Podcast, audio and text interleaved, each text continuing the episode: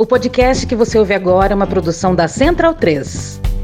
Brasil registra mais de 200 mil casos de Covid em 24 horas. O mundo bate um novo recorde diário de casos de Covid. No Hospital Emílio Ribas, por exemplo, 8 em cada 10 internados com Covid não têm a vacinação completa ou não têm vacinação. Ou não vacinadas, ou não completaram o calendário, ou eram grupos de risco que deveriam ter tomado a dose de reforço e já tem mais de seis meses da última dose. Isso é fato. Toma um reforço, porra! Raramente indivíduo vacinado ou que tenha completado o calendário esteja em ordem, está hoje padecendo da doença pulmonar da Covid-19. Nós não estamos vendo esse fenômeno. Realmente a vacina é extremamente eficiente. Se vacinem, pessoal. Vacinem-se. Vacinas salvam vidas. Diferentemente do que aconteceu na cidade do Rio, na maioria das capitais, a procura pela vacina infantil tem sido baixa nos primeiros dias, o que causa apreensão. Nas principais regiões do país, o número de crianças vacinadas nesses primeiros dias não chegou nem à metade do que foi planejado pelas secretarias municipais de saúde. Por que será? Povo abençoado do Brasil, vacina para criança de de 5, 6, 7, 8 anos. Esses caras querem cometer infanticídio. A Anvisa, lamentavelmente, aprovou a vacina para crianças entre 5 e 11 anos de idade. Oi, pessoal, tudo bem? Carla Zambelli aqui. Carla Zambelli. Se o chefe tira a máscara, eu também tiro sim. Ah, faz alguns dias que eu pedi para a Anvisa e para o Ministério da Saúde suspenderem a vacinação de criança até que nós tivéssemos certeza a respeito dos efeitos colaterais é, que começaram a aparecer, esses no caso decorrentes da vacinação com vacina de adulto e vencida.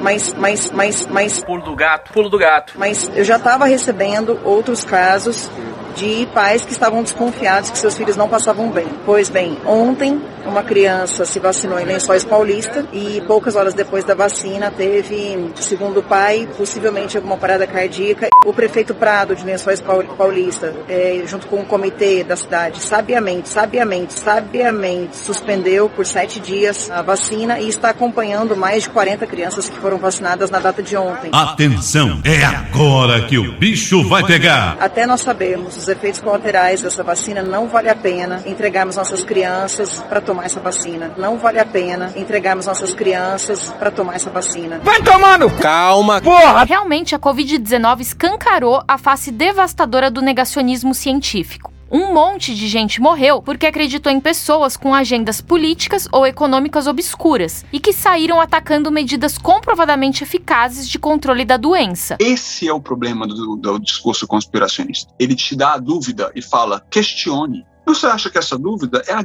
grande revelação de que tudo que foi posto para você está derrubado? E não é aí. O negacionismo profissional nasce na indústria do tabaco mas quando ele é jogado para o público, começa a sofrer mutações que saem do controle, inclusive dos seus criadores. Aquela promoção da desconfiança na ciência que começou dentro de corporações passa a ganhar um alcance mais amplo, meio caótico, que não necessariamente busca uma vantagem financeira ou política. O negacionismo cai na boca do povo e se transforma numa nova maneira de debater, de se expressar, de se comunicar.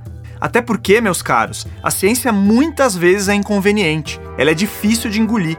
Seria melhor que o cigarro não fizesse mal, que o nosso consumismo desenfreado não promovesse a destruição do meio ambiente, ou que o coronavírus fosse só uma gripezinha ou resfriadinho e dispensasse o isolamento social. Mas não é assim. Para não ter que lidar com evidências científicas desconfortáveis que obrigam a gente a rever nossos próprios conceitos, muita gente prefere acreditar no tiozão do Zap. Até nós sabemos os efeitos colaterais dessa vacina, não vale a pena entregarmos nossas crianças para tomar essa vacina. A gente sabe que a gente tem mais de 10 milhões de crianças vacinadas pelo mundo sem nenhum evento adverso grave próximo a esse que aconteceu. Se isso tem relação causal, vai ser o primeiro. Tá bem? É um caso excepcional do excepcional do excepcional. Desde o caso Wakefield, o movimento antivacina se profissionalizou de um jeito assustador. A antropóloga Ana Kata, da Universidade McMaster, no Canadá, listou mecanismos que sites com essa pegada usam para disseminar suas ideias. Entre eles, questionar a segurança e a eficácia das vacinas. Eles não se responsabilizam por qualquer efeito colateral. Não nos responsabilizamos por efeitos colaterais, é bem claro. Não nos responsabilizamos por qualquer efeito colateral. Nós não nos responsabilizamos por qualquer efeito colateral. Não nos responsabilizamos por efeito colateral. Não nos responsabilizamos por qualquer efeito colateral. Afirmar que a vacinação ataca as liberdades individuais. Eu não tomei a vacina. Quem quiser seguir meu exemplo, que siga. Quem não quiser, que não siga. Isso é liberdade. Agora, obrigar o cidadão a tomar a vacina, ou quem não tomar, não vai poder tirar passaporte, não vai poder abrir conta no, no Banco do Brasil, não pode fazer concurso público, é, não pode viajar de avião. Pô, isso aí é uma, isso é uma ditadura, pô. E quem defende isso é um ditador. Gerar um apelo emotivo. Não vale a pena entregarmos nossas crianças para tomar essa vacina. E defender tratamentos alternativos. Deus foi tão abençoado que nos deu até a hidroxicloroquina para quem se acometer da doença. Breaking News. Adivinha o quê? A vacina contra a Covid-19 não foi a causa de uma parada cardíaca em uma criança de 10 anos de idade na cidade de Lençóis Paulista. A análise é do Centro de Vigilância Epidemiológica da pasta. Em nota, o governo diz que não há relação causal entre a vacinação e o quadro clínico apresentado. Isso é tão importante, porque o que eu vi de gente compartilhando essa informação e já dizendo, ó, oh, tá aí, aconteceu, não vou vacinar meu filho, porque é uma informação que gera uma certa apreensão. Então agora tá um esclarecimento aí oficial de que a vacina não foi a causa da parada cardíaca dessa criança. Então bundão é o Jair. Medo e delírio em Brasília. É uma canalice que vocês fazem. Olá, bem-vindos ao Medo e Delírio em Brasília com as últimas notícias dessa bad trip escrota em que a gente se meteu. Bom dia, boa tarde, boa noite! Por enquanto. Eu sou o Cristiano Botafogo e o Medo e Delírio em Brasília, medo e delírio em Brasília.wordpress.com é escrito por Pedro Daltro. Esse é o episódio dias 1114 e 1115. Ah, é? Foda-se. E presumindo que não vai ter impeachment, se tudo der certo, faltam 351 dias pro fim do governo Bolsonaro. Enfia no rabo, gente. Ó, oh, como o cara é grosso. Bora passar raiva? Bora. Bora. Bora! Bora! O capitão sem rumo. A irracionalidade desse governo militar é por demais espantosa. É como se em cada área eles tomassem a decisão mais problemática para implodir o próprio governo. Cadê seus estudos? Você é maluco, é? Matéria não assinada no G1 no dia 17, intitulada 81% dos brasileiros apoiam a exigência do passaporte de vacina em locais fechados, diz Datafolha. Pesquisa Datafolha divulgada nesta segunda-feira, dia 17, aponta que 81% dos entrevistados são a favor da exigência do passaporte de vacina para que seja liberada a entrada em locais fechados como bares, restaurantes e órgãos públicos, entre outros. O nosso governo tem se posicionado contrário ao passaporte sanitário ou a qualquer obrigação relacionada à vacina. A gente pergunta por que o passaporte vacinal? Que essa coleira querem botar no povo brasileiro? Cadê a nossa liberdade? Teu cu! Ainda assim, segundo Datafolha, 18% são contra a exigência do comprovante. Maioria é uma coisa, minoria é outra. Minoria tem que se calar, circunvar a maioria. Acabou. Vivemos a hipocrisia. Pois é, 81% e esse governo verde-oliva se coloca numa cruzada insana. E é impressionante como eles vão até o fim nessa retórica maluca. O Bolsonaro só não vai se reeleger por causa do vírus. Em condições normais, e é difícil dizer isso, ele teria sido reeleito. História parecida com a do Trump. O Trump estava com a reeleição no bolso e entregou a Casa Branca aos democratas por sua absoluta incapacidade de lidar com o vírus. E o bizarro é que Bolsonaro teve dois anos de frente. Teve tempo para aprender com os erros dos outros. A eleição americana foi em 2020, ainda assim é absolutamente incapaz de corrigir a rota. Deixa eu falar uma coisa, você tem quantos anos, menino? Desculpe.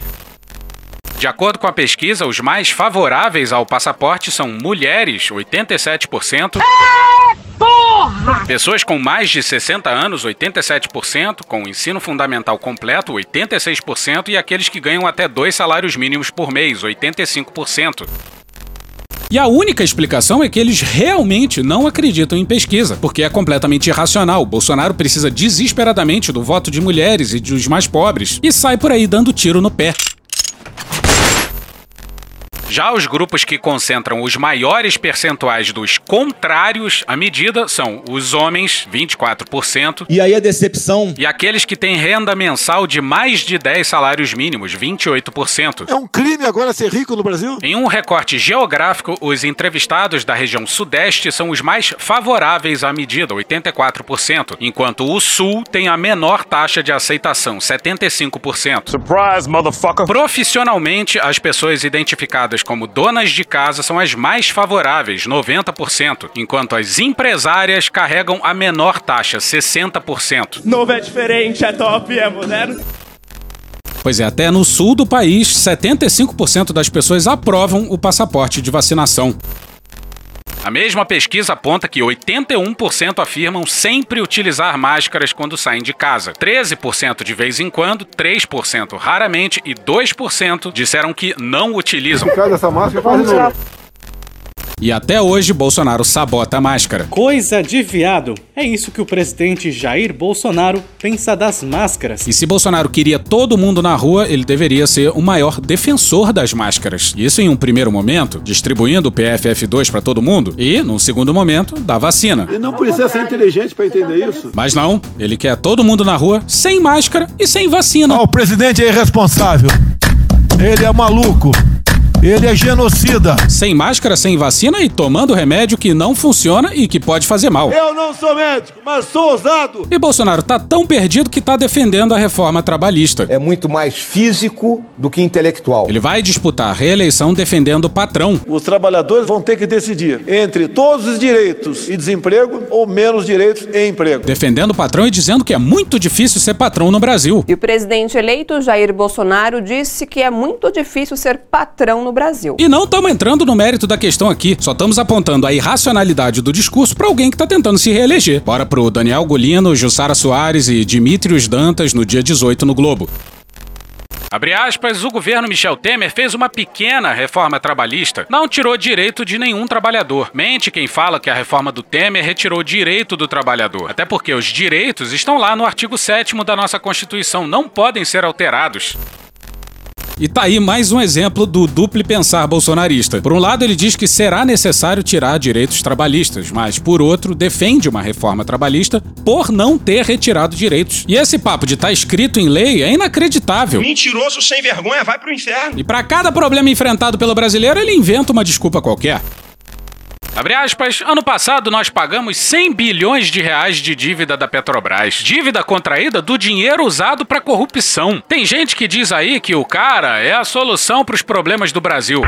E o Lula? Preço do combustível tem a ver com as roubalheiras do passado. E o PT, hein? Não, o preço dos combustíveis tem a ver com o cenário externo, no qual o preço internacional do barril do petróleo vem aumentando consistentemente e o dólar também vem aumentando, e a política de paridade de preços implementadas pelo governo Temer, ou desde o governo Temer. E Bolsonaro realmente acha que bastará ele denunciar a corrupção, tá ok? Presidente, por que sua esposa, Michele, recebeu 89 mil de Fabrício Queiroz? Bolsonaro vai descobrir que fazer campanha em 2018 era uma coisa e que em 2022 será outra completamente diferente. Bora pro Igor Gadelha no Metrópolis no dia 18. O ministro da Economia Paulo Guedes foi o único fiador na área econômica dos atuais pré-candidatos à presidência que se recusou a escrever um artigo para o jornal Folha de São Paulo sobre a agenda econômica que seus chefes defenderão na campanha eleitoral desse ano. Não tem. Talvez tenha sido a primeira vez que a gente viu alguma lucidez no Guedes. A economia tá bombando. O que traz um sentimento muito esquisito. E foi droga, hein? A aliados e interlocutores, Guedes justificou que declinou do convite porque não queria expor os detalhes do plano econômico que está elaborando para um eventual segundo governo Jair Bolsonaro. Tu ouviu isso? Não é possível. Aham, com certeza. Ele ia falar em privatizações e reformas sabotadas pelo capitão. Como é que vai escrever sobre a reforma administrativa se o presidente há dois anos não consegue passar uma? Como é que vai falar em privatização se esse governo, ainda bem, não privatiza nada? Uma coisa é vender liberalismo, assim, em abstrato, em 2018. Outra coisa bem diferente é vender liberalismo, ou ultraliberalismo, no caso do Guedes, depois de quatro anos de Bolsonaro no poder. Segundo auxiliares, o ministro avalia que a exposição dessas ideias entregaria o ouro a adversários do atual presidente. Caralho! E nunca houve qualquer esboço de plano econômico em 2018, da mesma forma que não há em 2022. Mas dessa vez o cenário é tenebroso. Bora pro Vinícius Torres Freire na Folha no dia 18. A safra de grãos do Brasil seria recorde. O preço do petróleo subiria apenas um pouquinho mais. Com sorte, os reservatórios das hidrelétricas encheriam ao menos a ponto de se evitar racionamento ou aumentos extras da conta de luz. Faz uma semana se escrevia nessas colunas que o gato da inflação começava a espiar o telhado. Agora, meros sete dias depois, o bicho começou a subir a escada. Vai dar merda, vai dar merda. Sabia-se que a safra de grãos não seria recorde. As notícias pioraram. O preço do milho sobe. O milho. A safra de soja vai pior do que o esperado. É seca num lugar e chuva em excesso no outro. Rações, animais e óleos, pois ficam mais caros. Falta pasto. O feijão vai ficar caro. O preço da arroba do boi está nas alturas históricas. Aqui chegou no ano passado. Na média do último mês, 21% mais cara que no início de 2021. Vai dar merda. Segundo pesquisadores do CPEA, a volta das vendas para a China sustenta os preços da carne. China. A inflação no atacado volta a subir em janeiro, engordada especialmente de minério de ferro e soja. Fazendão, né? O fazendão. Há ainda o risco de interrupções em fábricas e portos na China. China all the time. Por causa da Omicron, adiarem a volta ao normal do abastecimento de peças e insumos para a indústria. Como se não bastasse, há o petróleo. O preço do barril tipo Brent passou dos 88 dólares nessa terça-feira, dia 18. Tinha havido um refresco no final do ano passado, quando o Brent raspou nos 70 dólares. E dizem por aí que vai bater os 100. Calma, que piora. E apertem os cintos porque o nosso piloto, infelizmente, ainda não sumiu. E talvez a única notícia positiva seja essa que vai a seguir. Sim, a chuva também levou mais água para os reservatórios das hidrelétricas do Centro-Sul. A essa altura do ano não estavam tão cheios desde 2016. Não é lá grande coisa, mas a hipótese de crise desastrosa, racionamento, passou. No entanto, o custo da luz está nas alturas e ainda haverá aumentos por anos, pois a conta da escassez do ano passado, entre outros problemas, está represada. Sempre lembrando que o TCU Teu cu, isso aí, teu cu. constatou que o governo não tinha qualquer plano para a crise hidroenergética. Não tem. Nessa aí fomos salvos pela chuva, mas que por outro lado matou dezenas de pessoas e não comoveu o Bolsonaro. O presidente não tem férias. É maldoso quem fala é que eu estou de férias. Eu dou minhas fugidas de jet ski. Dou lá uns cavalos de pau no carro, lá no Beto Carreiro. Mano, corra, rapaz. O ano está no comecinho e parte desses prejuízos pode ser compensada em tese, mas a hipótese de baixa mais rápida da taxa de inflação, que ainda seria de uns 5% no final desse 2022, está indo rápido pro vinagre. E aqui a gente não duvida de inflação em dois dígitos. Ele tem talento pra isso. A alta terrível de juros e a estagnação econômica vão segurar preços. Obviamente, não é um consolo. Conversa fiada e as mentiras sobre os preços dos combustíveis voltaram ao noticiário político, mesmo durante as férias da turma. Jair Bolsonaro mente ainda mais. Voltou a dizer que a carestia é causada pelo ICMS e patranha ainda mais descarada e ignara por causa da roubalheira na Petrobras. Gasolina e diesel estão caros porque a Petrobras cobra preços do mercado mundial, traduzidos pelo preço do dólar no Brasil. Ponto. Ponto final. E ponto final. E ponto final. Na média de dezembro, o dólar fechou em nível próximo dos picos de 2021 e 2020. Antes disso, o real tão desvalorizado apenas se vira no rescaldo da crise da eleição de Lula 1 em 2003. O dólar vai ficar mais barato de modo relevante? Improvável, pois Bolsonaro está no poder avacalhando o governo e uma eleição que já seria tumultuada, com o capital estacionado fora do país esperando que bicho vai sair das urnas. Pois é, quem assumir em 2023 tá muito fudido, não é pouco não. E será que o desembarque tá começando? Guilherme Amado no Metrópolis no dia 19. Há uma crescente insatisfação na cúpula da Igreja Universal em relação ao governo Jair Bolsonaro.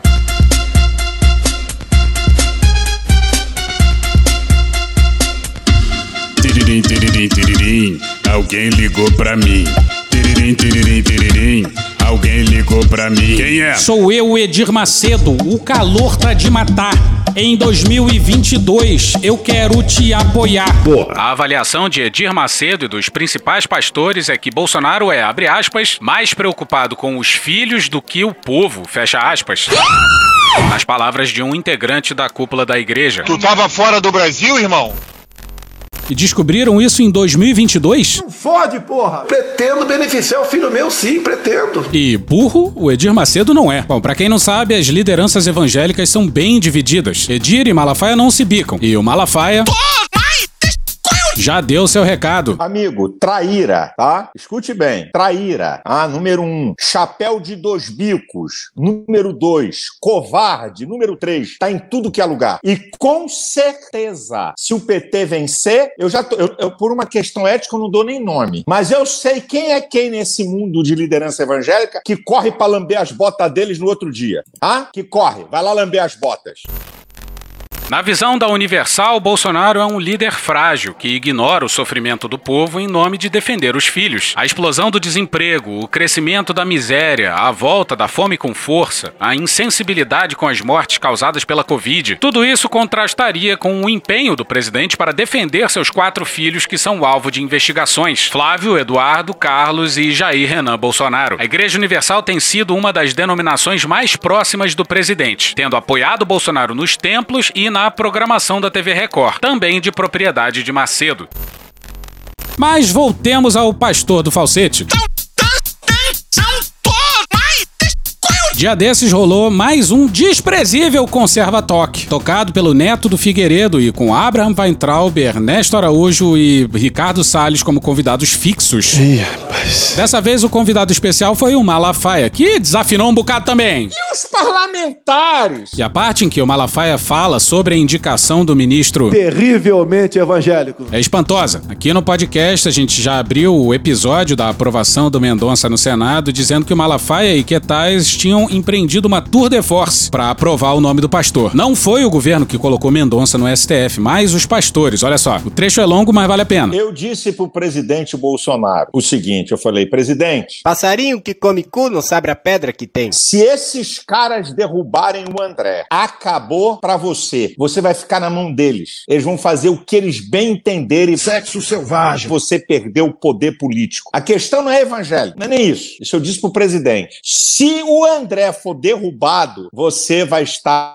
desmoralizado. Tu tava fora do Brasil, irmão? Não vai ter força política no Senado. Segundo lugar, lamentavelmente, gente lá dentro, ministros palacianos que se calaram e que jogaram o tempo todo contra na surdina. Se não fosse a pressão de líderes evangélicos em cima de senadores, se não fosse a pressão em cima do presidente para ele não arredar o pé, eu vou dizer a casa ia cair, porque a coisa, eu, eu não digo aqui para vocês nem 10%. A coisa é muito vergonhosa. É muito vergonhosa. O senador Alcolumbre tinha certeza absoluta que ele poderia ganhar na comissão, mas que seria derrotado no plenário. Só que ele esqueceu que senador é voto majoritário. E voto majoritário não pode desprezar 30, 35% do voto que é do segmento evangélico. Ele esqueceu disso. Se o voto fosse de deputado, que faz representação segmentar, não é? Os votos de deputado, eu não diria nada. Mas voto de senador, que é voto majoritário, na hora que a turma tomou a pressão da liderança evangélica, tomaram pressão de tudo que foi lá. O pessoal diz, ah, os evangélicos. Ninguém dá notícia. Mas a liderança evangélica jogou pesado nisso, dizendo, olha, vocês é que sabem. Vocês querem derrotar o André? Porque o André, isso aqui é importante dizer, o André não foi imposição de liderança evangélica. Na campanha eleitoral, o presidente cansou de dizer: vocês são mais de 30% da população. Vocês podem ter alguém com notório saber jurídico como ministro do STF. Depois que ele foi eleito, o que, que ele fez? Bem, eu não sei quem é quem realmente na comunidade evangélica. Isso vai passar pela liderança evangélica que vai dizer: ó, esse cara é um terrivelmente evangélico ou não. E essa mensagem eu mandei para um monte de gente aí que saiu na imprensa. Eu falei: não adianta derrubar o André, porque quem vir de Ciro Nogueira, de Fábio, de Arruda hã, e de Davi, nós vamos brecar. Não tem mamãe me chora. Não vai adiantar derrubar André, porque vai perguntar. E o presidente, 15 dias antes, reuniu uns 10 líderes evangélicos, e eu estava lá, e reafirmou: se eles derrubarem derrubarem o André, eu vou pôr- colocar um outro nome e vocês vão dizer se é ou não. Então não adiantava. Então não adiantava. Então não adiantava. Então não adiantava o jogo. O jogo já estava perdido para eles. Só tinha o desgaste. Mas teria que ser um outro nome, porque o presidente estava amarrado pela boca, pela palavra. E essa parte que vai seguir mostra bem o quão, bom, não bem inteligente o Bolsonaro parece ser. Eu quero deixar isso aqui claro. Nós nunca pedimos a Bolsonaro um ministro no STF. Foi ele que deu a palavra e cumpriu a palavra. Acabou o papo. Por quê? Por quê? Tu acha? Eu disse pro presidente, presidente, se derrubarem o André, se você não fizer força, se você não mandar recado através do teu filho pros senadores, se você não botar a cara, vai ser uma vergonha grande pra você e você vai perder muita gente no mundo evangélico. Por quê? Porque era a palavra dele. O jogo foi pesadíssimo. Tem como pintar o retrato de um presidente mais fraco do que esse? O sujeito faz uma promessa do nada, ou pelo menos é o que o Malafaia tá dizendo. Depois seu governo não se esforça pra passar o nome do André no Senado, e ele toma esporro do Malafaia. Esporro tornado público. E o Malafaia nessa entrevista ele tava muito puto. Hoje Bolsonaro é sustentado pelo Centrão. Mas olha o papo do Malafaia. Quando é que abertamente o desafio meu, que Ciro Nogueira, que Fábio Faria e que Arruda abertamente declararam apoio ao André? Aonde? O que é que eles gravaram? Qual é o vídeo? Qual é a fala? Em lugar nenhum. Então tá aí a prova. Eu não tô inventando calúnia nem difamação. Eu tô mostrando a prova. Calma, filho da puta. Calma. Não tem um lugar que esses ministros políticos, porque são ministros. Uma coisa é ser ministro da educação, uma coisa é ser ministro da infraestrutura, uma coisa é ser ministro eh, da pesca, outra coisa é ser ministro político. Eles eram obrigados, e eu disse isso pro presidente, eles eram obrigados a fazer campanha ostensiva a favor de André e não fizeram. Pode, eu não tenho medo, digo a verdade, e pode vir pro debate qualquer um deles e vão embora pro confronto, pra ver se vão me encarar. Uh, que mais? Eles eram obrigados, eram obrigados. Eu não sou obrigado. E ficaram como Mussum ensaboado, escorregando. Essa que deu desespero no Jair. Por causa de quem? Por causa de quê? Quem é que tava dando força ao Columbre, hein? Me engana que eu adoro, minha gente. Sim, ele tá dizendo que o capitão não controla nem o próprio governo. E o Malafaia, supostamente, é um aliado. O que se desenrolou depois é delicioso. O Abraham Weintraub mal se controla de alegria com a resposta do pastor. E já vai logo esculhambando o centrão. Um grande obstáculo que nós conservadores estamos passando, estamos sendo atacados continuamente e fomos substituídos por essa turma aí do Centrão que o senhor citou. O Salles pede a palavra e diz que não é bem assim. Essa história de centrão também não pode virar um cavalo de batalha. Por quê? Porque a política, o Silas comentou isso aqui, nós sabemos muito bem disso, a política é feita de alianças, a política é feita de união, né? Existe uma frase que eu gosto muito que a política é a arte de se escapar dentro, ou seja, você trazer gente, juntar, aglutinar interesse. Se a gente permitir qualquer sectarismo, a gente está ciscando para fora. E Malafaia concorda com Salles, até porque boa parte da bancada evangélica no Congresso tá no centrão. E eu tô com você. Eu não tô aqui falando mal de Centrão, eu tô mostrando uma realidade do caso do André Mendonça. Um outro convidado entra e dá uma certa esculachada no Abraham. Por isso que o Centrão esteve com Sarney, ele esteve com Collor, ele esteve com Fernando Henrique, ele esteve com Lula, ele esteve com Dilma, ele está com Bolsonaro, ele vai estar com Bolsonaro se o Bolsonaro for reeleito, ele vai estar com Lula se o Lula for eleito, ele estará com o Satanás se o Satanás for eleito. É assim. É, é muito simples. O sujeito falou em Satanás, Malafaia riu, mas teve gente que não gostou, não. O Satanás e vai aceitar Satanás? Não, tá errado. Desculpa. Não. Não foi, tá não foi, errado. fruta. não foi isso que Eu o estou Paulo explicando disse. a realidade política. Não foi Não isso que está o Paulo errado. disse. Então como é que você governa numericamente sem o Centrão? Como é que Eu você simplesmente governa a- numericamente sem o Centrão? Você a consegue frase- eleger um outro parlamento. Frase que a gente tem que aceitar alguém que anda com Satanás, tá errado. Pô, eu não aceito argumentar. Veja, existem limites. Existem limites. Não estou falando que eles são Satanás. Mas, para ganhar a batalha, a gente tem que aceitar. Quem anda com Satanás, eu não aceito. Eu prefiro perder. Acabou. Na casa do Senhor não existe Satanás. Show Satanás, show Satanás. E acabou esse papo de maluco. Lula e os malditos.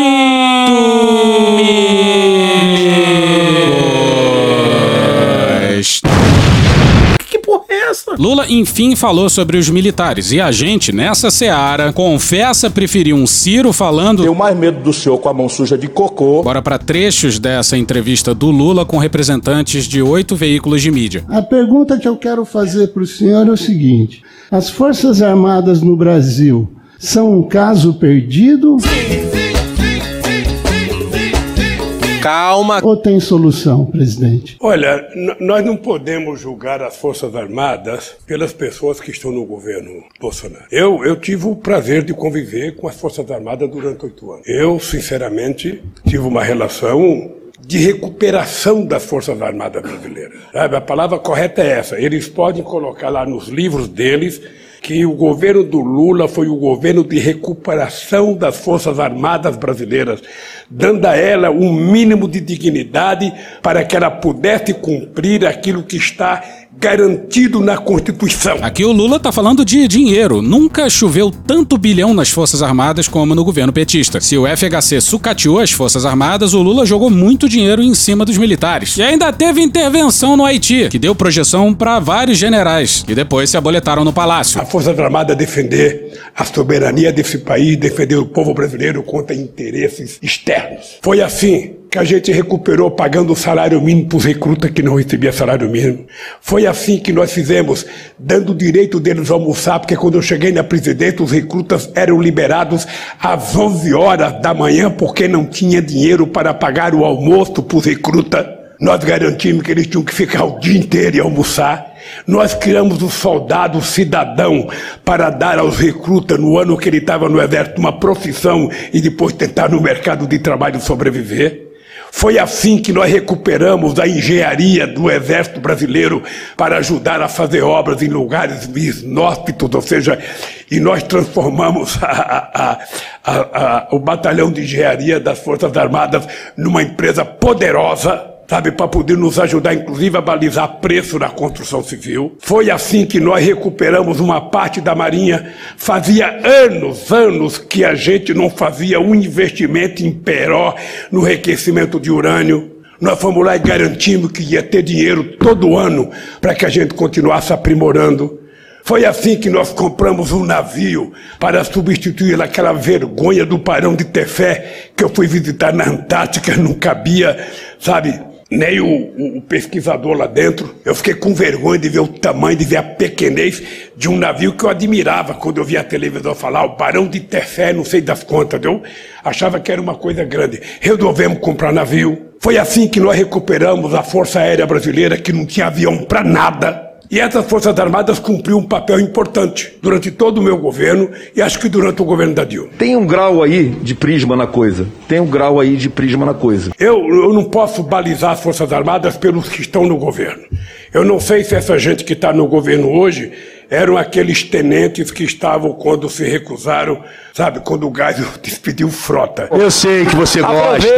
Eu sei que você gosta. os seus momentos. Eu não sei se eles faziam parte dessa turma sabe? Mas essa gente não representa as Forças Armadas. Eu, eu estou convencido, estou convencido, por isso que eu não me preocupo muito com ter falado das Forças Armadas, ou seja, que você tem um grupo de aproveitadores hoje. O Pazuello jamais poderia ser general com a formação que ele tem, com a grosseria que ele tem, com a ignorância que ele tem. Eu não sabia nem o que era o SUS. Não pode um homem daquele chegar a general, dizer que ele pensou em ir na CPI de farda porque ele seria mais respeitado. As Forças Armadas precisam compreender que não é a farda que mostra o caráter, é a formação deles. Eita porra. Pois é, se depender da AMAN, a gente tá ferrado. Onde será que eles aprenderam que não houve golpe, que nem houve tortura, nem morte, nem desaparecimentos, e que o exército em 64 salvou o Brasil do comunismo? Onde vocês acham que eles aprenderam a lutar numa cruzada insana contra esse comunismo? Lula enquadra a questão como algo geracional, mas quem dera o problema do exército fosse apenas uma geração de generais. É os interesses de defender a soberania nacional. Então eu trabalho com a certeza absoluta,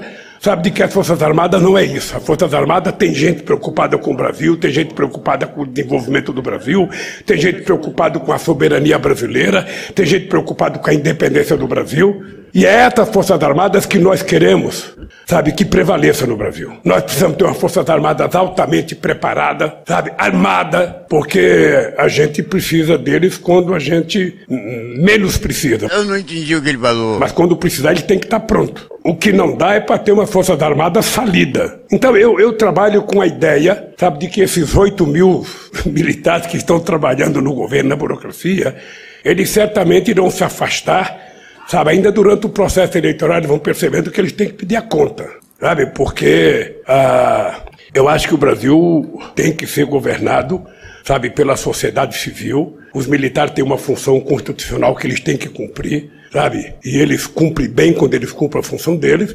E, portanto, eu vou estabelecer uma relação, sabe, como sempre, sempre mantive essa relação. Não é o que a gente queria, mas é o que temos. Ninguém se engane, o Lula, infelizmente, não vai emular o Néstor Kirchner. No tengo miedo. Ni les tengo miedo. E encerramos com essa aqui. Tem gente utilizando máquina de pano, máscara de pano achando que está protegendo. Ora, esse país que não tem testagem para a sua população, que as prefeituras não têm dinheiro para testagem, tem um presidente da república que gasta 600 mil reais num avião para trazer um médico da Bahamas para dizer que ele não sabe comer camarão. E a gente não fica indignado. A gente passa desapercebido. Se o problema do Bolsonaro fosse não saber comer camarão, eu poderia ensiná-lo. Ele tem que tirar a casca. E precisa mastigar pelo menos 16 vezes, como disse o médico. Mas não precisava trazer o médico da Bahama. Faz um, um, uma, uma consulta telemedicina, que eles falam tanto para nós, a telemedicina vai resolver. Por que, que não resolveu da Bahamas aqui no Brasil? Bolsonaro lá, na telinha, na televisão. Ô cara, aprenda a comer camarão, precisa tirar aquela coisa que tem na cabeça, que é só casca, aquilo machuca. Machuca na entrada e na saída. Sabe? Precisa tirar a casca e comer parte, pedacinho pequeno e mastiga. Precisava pagar 600 mil reais de um avião? Que Deus tenha misericórdia dessa nação.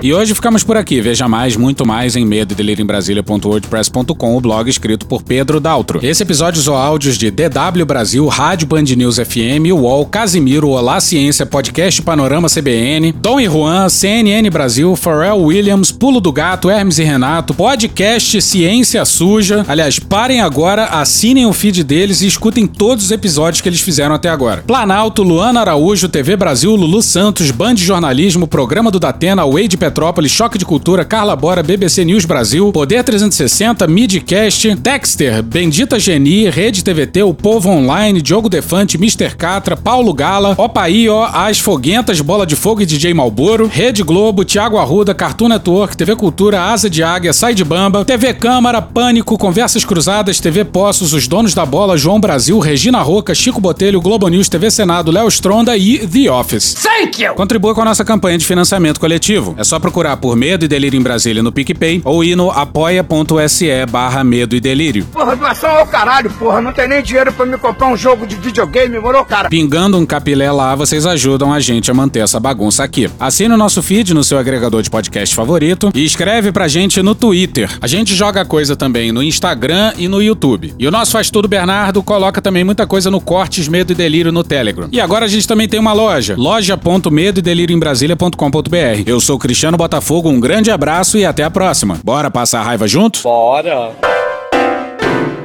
Permite uma parte? Não lhe dou a parte. Não lhe dou a parte. O Nicolas é autista, tem 11 anos, se vacinou e saca só o recado dele. Eu tô muito felizão aí. Dava até pra comer um pastelzinho com guaraná, ia ser top. Aí, deixa eu te falar, um beijo pra todas as Letícias e os Pedrinhos do Brasil. E ele convoca a turminha. Não dói nada, né, Nicolas? Não acredita nas palavras desse Bolsonaro, meu, não. Porque, aí, deixa eu te falar. Pode mandar seu filho tomar agulhada, vai estar super tranquilo. O máximo que pode ter é uma criança chorona e um braço dolorido, mas nada além disso. Pai, por favor, me leva ali no posto. Eu sei que tu reclama que tu paga muito imposto. Quero tomar vacina e assim tu vai aproveitar o imposto que tu tanto suou para pagar. Vacina me protege, não é experimental. Ouvi dizer que a Covid diminui. Que é isso? Larga o zap zap e para de besteira. Me leva ali no posto, minha dose ainda é primeira. Pode ser de Uber, táxi até Camburão. Mas me leva lá no posto de vacinação. Não aguento mais, só assim vai terminar. Então me leva no posto pra eu me vacinar. Já tomei sarampo, polio, rotavírus e BCG. Já tomei meningocócica, hepatite DTP. Já mandei febre amarela e vou tomar HPV. E tu com essa frescura, que que houve com você? Ô pai, tu bebe escola local, Bavária e polar. E agora tu com medo de me vacinar? Eu quero a minha Pfizer, é ela que eu vou tomar. Me leva lá no posto, se não chamo tutelar. Pode ser de táxi até Camburão. Mas me leva lá no posto de vacinação. Não aguento mais, só assim vai terminar. Então me leva no posto pra eu me vacinar. A Anvisa acaba de formar maioria para o uso da vacina Coronavac em crianças. Esse uso da vacina, produzida pelo Instituto Butantan, é para crianças que tenham a partir dos 6 anos de idade. Porra, caralho! Buceta! Bora! Vacina eu tomo! Eu tomo! Vacina eu tomo! Pá! Fica numa bunda! Pá! Fica na outra! Duas! Pá! Duas! Pá! Duas! Duas! E pode ser da China! E pode ser da China! Nós vai beber a vacina! Bebe, Lulu! Bebe, bebe, Lulu! Bebe! Não quero nem saber! Não vai braço e no bumbum, não! Nós vai beber a vacina! Não braço e no bumbum, não! A gente bebe a vacina! Tem que ser obrigatório pro mundo inteiro. Vacina eu tomo! Tem que ser obrigatório pro mundo inteiro. Não quero nem saber! Ih, que isso? Zé Gotinha!